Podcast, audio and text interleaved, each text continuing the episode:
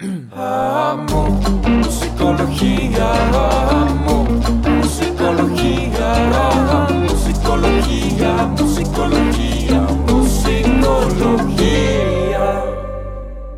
Buenos días, buenas noches, buenas tardes, buenas mañanas, madrugadas o la hora que sea. Bienvenidos a Musicología. Una semana más, un episodio más. Y para los que están viendo esto en YouTube, ya saben que- que aquí hay algo raro. Para los que nos están escuchando en Spotify, creo que apenas están empezando a pensar, hey, nos falta una voz. Esto era musicología. Música, psicología. Pues hoy la psicología no vino. Borrego no va a estar aquí el día de hoy porque estamos en cuarentena también en musicología. Es muy importante que todos nos unamos a, esta cuarentena internacional para tratar de prevenir que esto empeore. Entonces el día de hoy es músico sin psicología. Este, vamos a tratar de hablar un poquito de psicología también dentro de lo que nos acordemos. Pero, este, como iba a ser más bien música hoy, mi intención fue elegir un artista que a lo mejor no elijo tan seguido o que normalmente es como demasiado cargado hacia el lado de la música.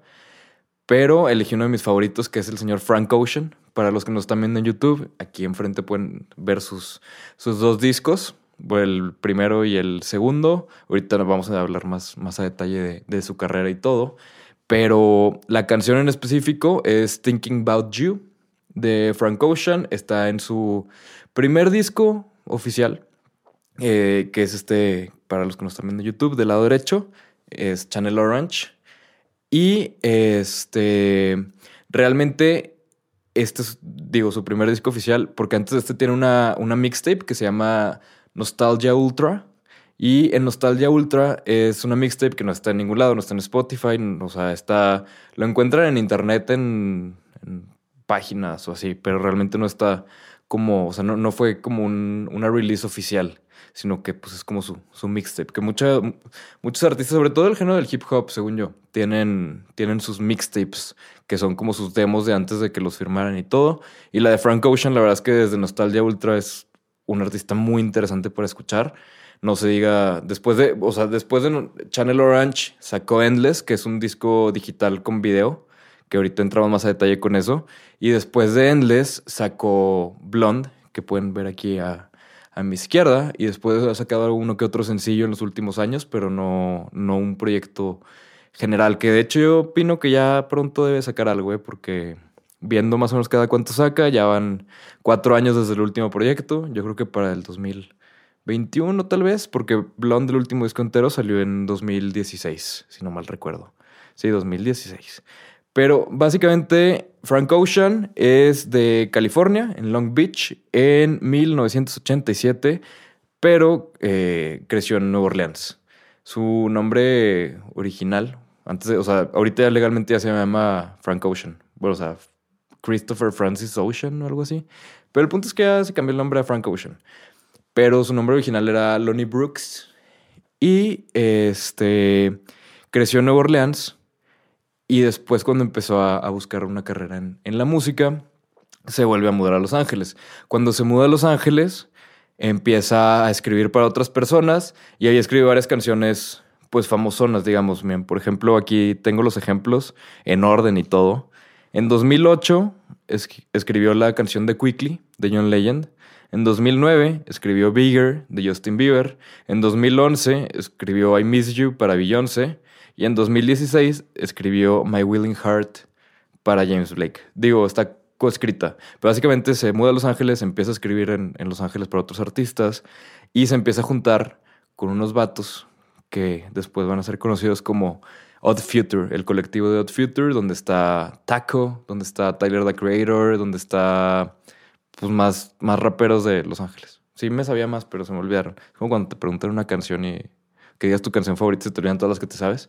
Pero este, empieza a trabajar con ellos, a juntarse con ellos, y por medio de, de este colectivo de Odd Future, Tyler the Creator le ayuda a Frank Ocean a conseguir un deal con Def Jam Records como artista, no como, no como compositor, como estaba haciendo hasta ahora, con más disqueras, sino que ya empieza a trabajar con ellos como artista, lo firman a Def Jam, después de que escuchan su primera mixtape, que es Nostalgia Ultra, y empieza a escribir Channel Orange, el disco que para los que nos están viendo tenemos aquí al lado de la derecha, que Channel Orange es un disco.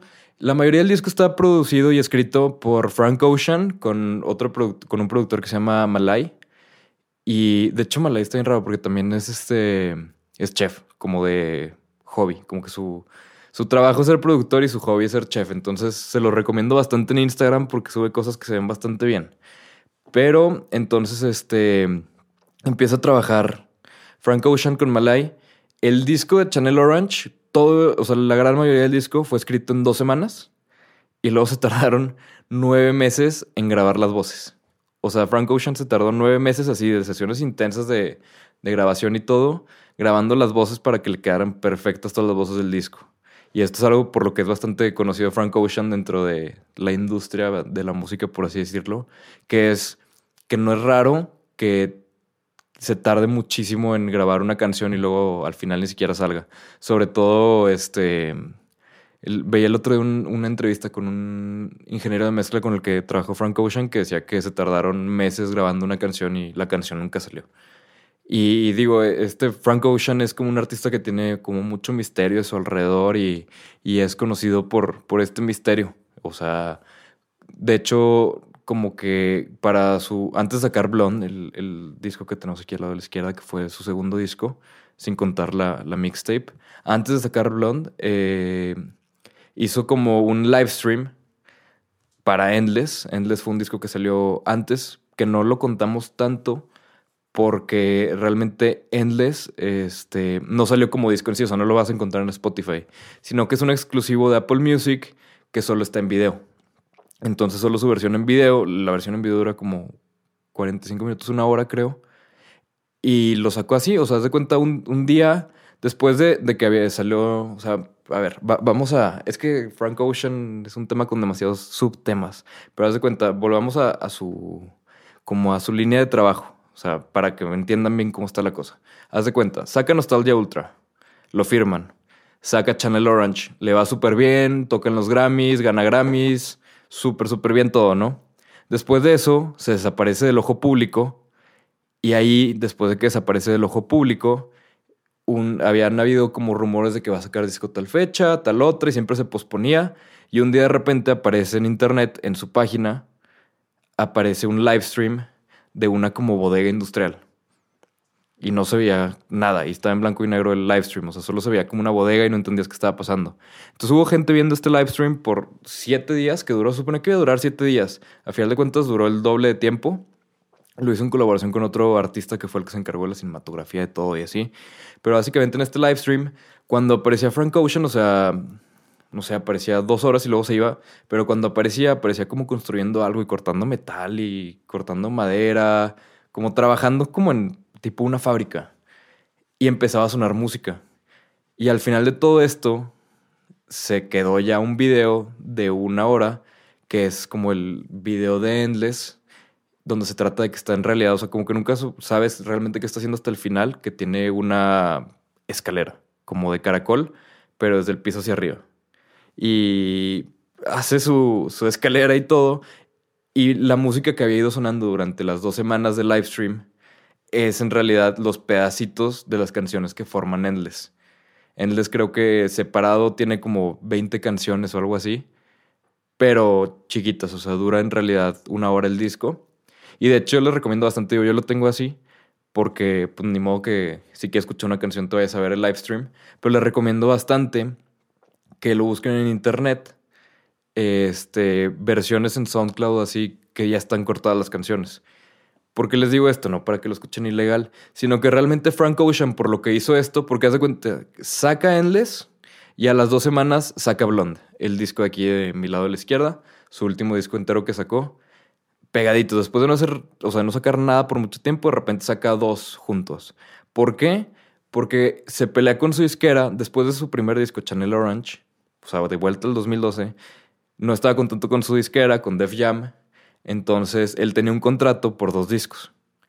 Entonces, lo que hizo para, pues, darle en su madre a Def Jam, básicamente, fue que saca un, el, el disco de Endless, que nada más era en video, entonces básicamente no se podía monetizar en nada más que en el video. Y pues la mayoría de la gente no va a ponerse a ver un video que solo estaba en Apple Music o bueno, solo está en Apple Music y que dura una hora. Entonces, básicamente los album sales de ese disco no eran nada.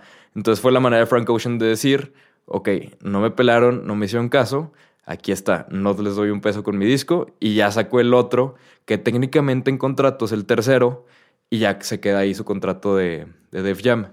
Entonces el año que Frank Ocean saca Blonde, empieza, le empieza a ir súper bien. Técnicamente ese disco ya es independiente, o sea, ya no tiene disquera, porque ya había sacado sus dos discos de contrato con Def Jam. Y después de esos dos discos de contrato, ya que empieza a sacar el, el de Blonde, agarra y con lo que gana en Blonde, compra básicamente los derechos que le habían tocado a Def Jam de sus primeras canciones. Entonces termina siendo dueño de todo su repertorio en un movimiento de dos semanas. O sea, él hace el movimiento de sacar Endless, sacar Blonde, y en un movimiento de, de esas dos semanas, en esa estrategia, termina siendo otra vez dueño de todos sus copyrights, de todos sus derechos, y las canciones vuelven totalmente suyas. En nada de tiempo, ¿no? Pero básicamente digo, ese es el trasfondo general de Frank Ocean, de un poquito de lo del misterio alrededor de Frank Ocean y todo. Pero ya yéndonos en específico a Channel Orange, o sea, vamos a ir yéndolo a, vamos a, a, hacer un approach como de Google Maps, ¿no? Desde la, la foto completa hasta lo de la canción así en específico, ¿no? Pero entonces, ese es el trasfondo completo de todos sus discos, al menos hasta el momento. Y ya yéndonos más cerca hacia Channel Orange en específico, que es el disco donde está la canción de la que vamos a hablar hoy, que es Thinking About You. En este disco de Channel Orange, básicamente el concepto del disco en general es que es como una televisión y él va cambiando los canales y cada canal es una memoria, un recuerdo, una parte diferente de su vida que él ha vivido, ¿no? Entonces, realmente por lo que se llama Channel Orange, no se refiere a, naranja Chanel, sino, o sea, del color, sino se refiere más bien a canal naranja. Porque Frank Ocean tiene una condición que se llama sinestesia, que de hecho no, o sea, digo, hay mucho misterio sobre quiénes la tienen. Hay gente que dice que la sinestesia naces con ella, hay gente que dice que la sinestesia es algo que, que, este, que todos podemos desarrollar, pero básicamente la sinestesia, hay muchos artistas que la, que la tienen y de hecho yo también tengo un nivel de sinestesia, pero lo que se trata de la sinestesia básicamente es que asocias música con colores, memorias con colores, números con colores. Y es algo que, por ejemplo, Pharrell Williams tiene, Kanye West tiene, hay, muchos artistas este, conocidos que tienen sinestesia. Y digo, hay, les digo, no se sabe si es como un don o si es más como nada más algo que los que pues, trabajan más en música desarrollan más, entonces por eso tienen sinestesia, ¿no? Pero Frank Ocean, por lo que mete esto del Channel Orange, es porque para él, como que este canal o esta televisión es pues el canal naranja, ¿no? Digo, mucho de esto y mucho de lo que vamos a platicar ya de lo más específico del disco, pues muchos son suposiciones de, de otras personas, suposiciones propias, deducciones que hemos hecho de las letras, deducciones que hemos hecho del trasfondo de todo, porque realmente Frank Ocean no habla mucho de su música, no de entrevistas, es raro que toque en vivo, hace muy poquito touring. De hecho, este año iba a tocar en Coachella, pero por el coronavirus, pues se canceló, bueno, se pospuso para octubre. A ver si se arma en octubre, ¿no? El Coachella, esperemos y sí, porque Frank Ocean era uno de los headliners de Coachella. Pero bueno, básicamente ya llegando a, a Channel Orange, esta canción es la segunda en Channel Orange, ¿no? La primera es Start y luego sigue Thinking About You, que es la canción que vamos a hablar hoy. Y Thinking About You, ya en los específicos, es como una memoria o una historia que cuenta Frank Ocean de una relación entre dos personas. O sea, está hablada en primera persona, una relación entre dos personas. Y él, eh, eh, o sea, como que juega mucho con el trasfondo de lo que sí es cierto y lo que no. O sea, le dice te quiero, pero no. Y luego le dice una mentira igual. O sea, dice que tiene un fighter jet, este, dice que tiene una casa con vista al mar en Idaho, o sea, como que básicamente todo es como tratar de, este, de, de hablar o de jugar con este, esta parte como medio, ¿cuál es la palabra? Como medio niñesca, de así como que, ay, me gustas, pero no, va, pero si me dices que sí, tal vez sí, pero si me dices que no, no que el ni quería. Entonces, esto es lo que hace esta canción, ¿no? Thinking About You. Esta canción originalmente no la escribió Frank Ocean para él, la escribió Frank Ocean para Bridget Kelly. Y está coproducida por Shia Taylor, que es un, productor muy famoso. Pero a la hora que empieza a trabajar con, con Malay y todo para su disco, ya que está firmado Def Jam, entonces este, trae esta canción. De hecho, también está ahí la versión de, de Bridget Kelly que se llama Thinking About Forever. Y es la misma canción, nada más cantada por ella que era para la que está escrita originalmente. Y luego, en esto, esta canción, justo antes de sacar Channel Orange, no sé si una semana antes o un mes antes, Frank Ocean saca una carta en Tumblr donde cuenta sobre su preferencia. Bueno, cuenta una historia donde básicamente dice que es gay, ¿no? En pocas palabras. Por así decirlo ya más directo. Pero esto, digo, hay que entender el trasfondo de, del momento, ¿no? O sea, Frank Ocean fue el primer artista afroamericano de como hip hop y esto que salió del closet. Y al momento de, de hacerlo, digo, o sea, Kanye, West eh, decía en una entrevista en, alrededor de, de la misma época, decía que como que Kanye West quejándose, decía que le parecía que hip hop, que el hip hop era muy racista bueno, no racista, sino muy discriminatorio contra las personas de la comunidad LGBT, en específico contra los gays por las palabras que se usaba, por todo cómo se manejaba. Y de hecho Kanye West hasta dijo que le parecía que la palabra hip hop era como lo opuesto de gay. Por, o sea, no lo dice él aprobándolo, sino que lo dice él quejándose y tratando de, de iluminar sobre, sobre el, el tema, ¿no? Entonces Frank Ocean sale del closet este, en esta carta donde cuenta que hace unos veranos se enamoró de, de un vato y de ahí es donde sale Channel Orange. Y mucho de, o sea, se cree que mucho de Channel Orange habla de, de ese verano que cuenta él en su carta y de el cómo sucedió todo eso, ¿no? Entonces, Thinking About You está hablando en parte de eso, se, se cree.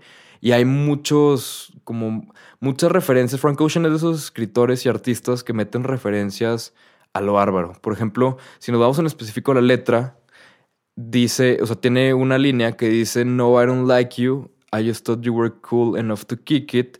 Y luego dice, Got a beach house I could sell you in Idaho. O sea, básicamente tengo una casa de, de playa que te puedo vender en Idaho. No hay casas de playa en Idaho, ¿no? Entonces, esta se supone que es una referencia a una canción de George Strait, que es un artista de los ochentas, que decía I got some ocean front property in Arizona. From my front porch you can see the sea. Que es básicamente la, la misma. La misma idea, ¿no? Y si se fijan acá, está, la original está diciendo Arizona, ¿no? Pero de hecho, en el primer verso también o sea, hace referencia a Arizona, Frank Ocean diciendo Southern California, much like Arizona. Entonces digo, coincidencia, no lo creo, ¿no? O sea, es, un artista que ¿verdad? hace este tipo de cosas, de meterse ese tipo de detalle, de meter referencias tan aisladas que narran una historia totalmente diferente solo para dar más contexto a quien lo quiera buscar.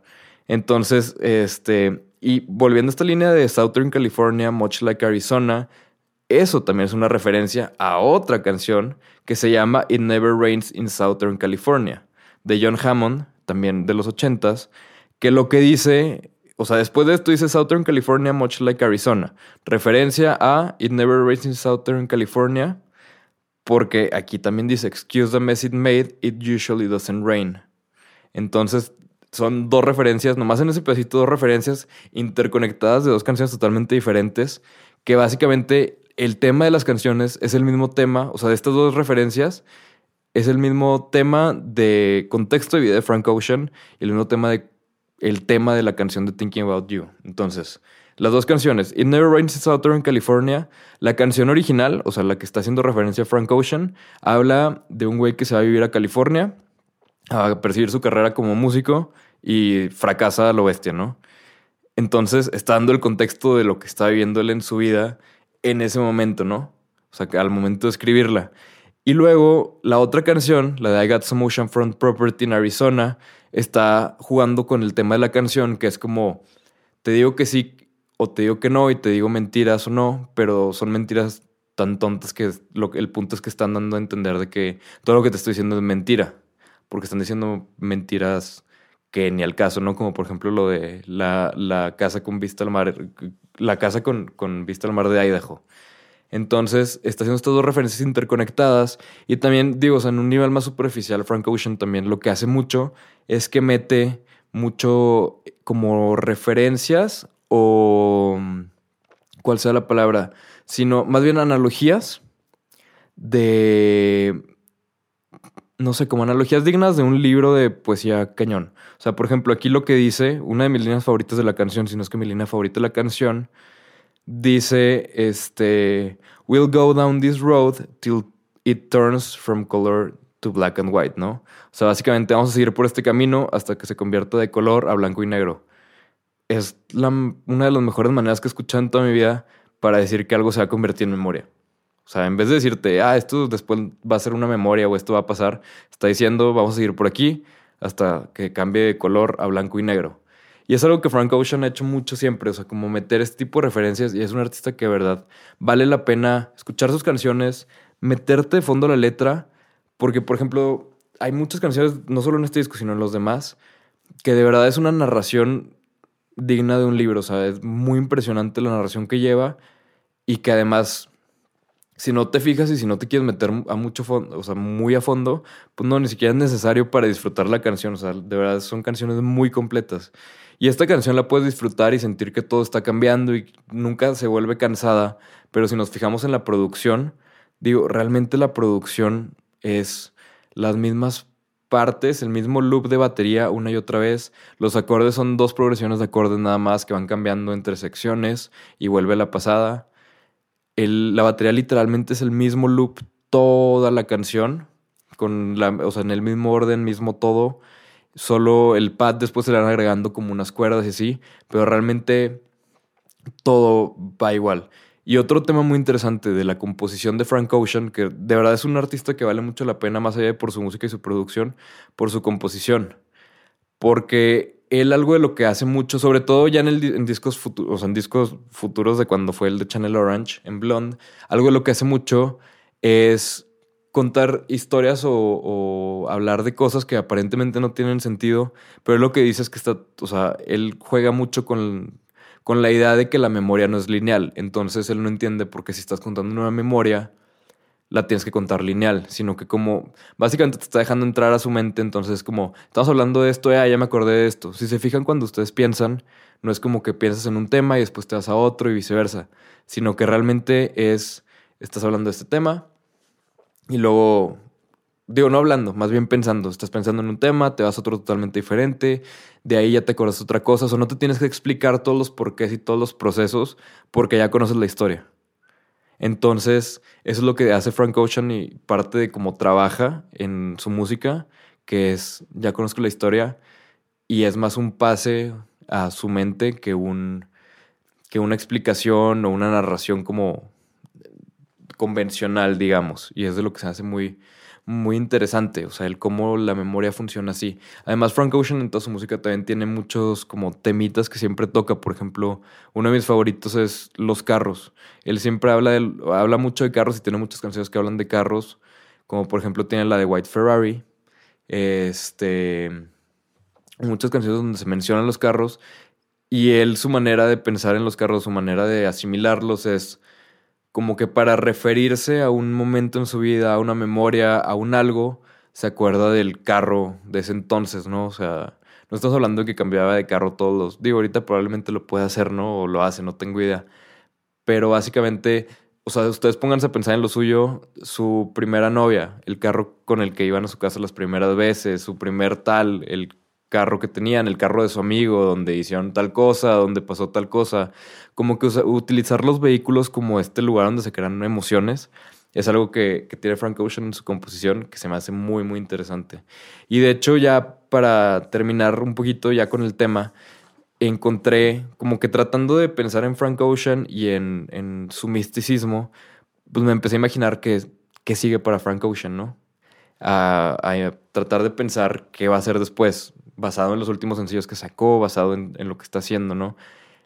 Y de hecho encontré una entrevista donde habla de sus intereses de este momento que nos pueden dar una muy buena idea de qué se va a tratar, ¿no? Entonces, en cuanto a producción, mi, mi apuesta es que el siguiente disco de Frank Ocean, basado en lo que dijo, va a ser mucho más electrónico, utilizando ritmos más bailables. Obviamente no house, no, o sea, no lo convencional, sino la parte super underground de lo convencional. Entonces va a ser como bailable, pero al mismo tiempo bailable depresivo, creo yo. Y en cuanto a temas, este, según encontré en una entrevista, creo que el siguiente, los siguientes temas que va a tratar el siguiente disco, y, abro comillas, es, dice Frank Ocean, durante mucho tiempo creí que había, que había fuerza en la vulnerabilidad y realmente ya no lo creo. Fuerza y vulnerabilidad suenan como palabras opuestas, así que combinarlo suena sabio, pero no sé si es sabio. Eso es lo que me di cuenta de eso. Es una elección es una elección si será sincero o mentiroso. Si empiezo a contar una historia y luego decido no contarla más, puedo parar. Es mi historia. La expectativa de que los artistas sean vulnerables y veraces es mucha. Ya sabes, cuando ya no es una elección. Para que yo pueda satisfacer las expectativas, tiene que haber una efusión de mi corazón o de, mis experiencias de una manera muy veraz y vulnerable. Me interesan más las mentiras que eso. Como dame una fantasía completa de cine. Entonces suponemos que el siguiente disco de Frank Ocean, al menos en cuanto a tema, va a tratar algo totalmente diferente a las líneas que manejaba antes. Siempre era de sus, de sus memorias o de sus recuerdos y creo que ahora lo va a hacer totalmente diferente, hablando de cosas totalmente aleatorias y totalmente inventadas. Pero digo, esa es mi, mi apuesta. Y ya para terminar el episodio de hoy, les pedimos en, en Instagram que nos mandaran sus preguntas y vamos a tratar de contestar sus preguntas al menos al, al 50% de la capacidad de musicología, ya que está la mitad de musicología presente. Pero Dax Dani, un saludo a Dani, nos pregunta talento o trabajo duro y constancia. Yo creo que trabajo duro y constancia. Como platicamos en el episodio de Kobe Bryant, Kobe Bryant decía que, que su, su competencia o la persona con la que tanto tiempo estuvo peleando, que era este LeBron James, Kobe Bryant decía que, que era este. que era un gran jugador, pero que no trabajaba lo suficiente. Entonces él decía que si trabajara lo suficiente sería hasta mejor que Kobe Bryant, ¿no? Entonces, este. Yo digo trabajo duro y constancia. O sea, el talento se puede aprender también si es necesario. Digo, obviamente ayuda, pero yo creo que se puede, que se puede aprender. Gamio, un saludo a Gamio, nos pregunta, Young, Dumb and Broke, el moto de la nueva generación. Sí, probablemente. Para los que no sepan, Young, Dumb and Broke es una canción de... de ah, se me fue el nombre. Brian, ¿cómo se llama? Young, Dumb and Broke. Young, Dumb, Young, Young, Dumb and Broke. Ah, también canta la de lo que... Khalid. Ándale. Gracias, Brian. Ven, no estamos tan solos, o sea, estamos en cuarentena, pero, pero Brian sí se rifó. Este. Y Gamio nos recomienda que hagamos un episodio de la canción de Logic de 1-800, todos los números. Creo que es una buena opción, ¿eh? Aparte hubo mucha polémica alrededor de esa canción por el hecho de que la canción se trata de que es el, número de emergencias, o sea, el, número de, emergencias de suicidios. Es como la Suicide Hotline. Entonces él hizo una canción hablando de eso y al nombre de la canción le puso el número real de, del llamado emergencias para suicidio. Entonces, este creo que es una buena idea. Luego, Diego Bañola nos pregunta cómo complementa la música a la psicología y viceversa. Pues yo creo que a final de cuentas la música es de lo más humano que hay. Y la psicología es de lo más humano que hay. Yo creo que van de la mano por el simple hecho de ser tan humanas y tan parte de quienes somos y tan parte de nuestra expresión. O sea, yo creo que hay canciones que se sienten como, como terapia, básicamente. No son iguales, no, no, no lo tomen de, excusa, pero yo creo que sí hay. Un saludo a, mi primo Diego Bañuelas. Eh, y por último, Omar Islas nos pregunta, ¿creen que Portishead ya nos dé algo a finales de año. Y saludos de CDMX, saludos para ti también, Omar. Portishead, yo creo que todo el mundo nos va a dar algo nuevo a finales de año. Después de esta cuarentena, nadie tiene nada que hacer, todos están haciendo Instagram Lives. Entonces, si no es este finales de este año, seguramente principios del siguiente, porque, no sé, mi, apuesta también es que 2021 va a estar lleno de música nueva. Mucha música nueva. Justo cuando estoy terminando el coronavirus y todo, Me ha empezado a salir mucha música para que después puedan turear, para que después puedan a los artistas y recuperar todo el dinero que no se que no se hizo en estos meses o que no se va a hacer en estos meses más bien. Pero pues bueno, esto fue Musicolo solo, musicología sin tanta psicología. Espero lo hayan disfrutado y hoy si hablamos más de música, así nos metimos mucho más a fondo. Yo pensé que me iban a salir como tres minutos de contenido. Este, si me traen en alguna parte, discúlpenme, pero ahora sí no me podía hacer güey. Ni tomar agua puedo. Ahora sí estoy como niño regañado, así nomás. Pero ojalá lo hayan disfrutado y nos vemos la próxima semana. Creo que la próxima semana también vamos a tener músico lo solo. O, ah, pues a lo mejor la próxima semana que nos acompañe Brian para que se entretenga. Nomás se va a tener que estar parando a cambiarle la cámara, pero a, ponerle a grabar y todo, pero no pasa nada. Pero pues bueno, muchas gracias. Gracias por, por habernos visto. Y nos seguimos viendo en estos días con más episodios de musicología. Disfruten su cuarentena en el sentido de que la sigan. O sea, no que la disfruten como vacaciones, sino que hagan su cuarentena, pero pásenla bien mínimo mientras lo hacen. Muchas gracias y aquí estamos. Gracias.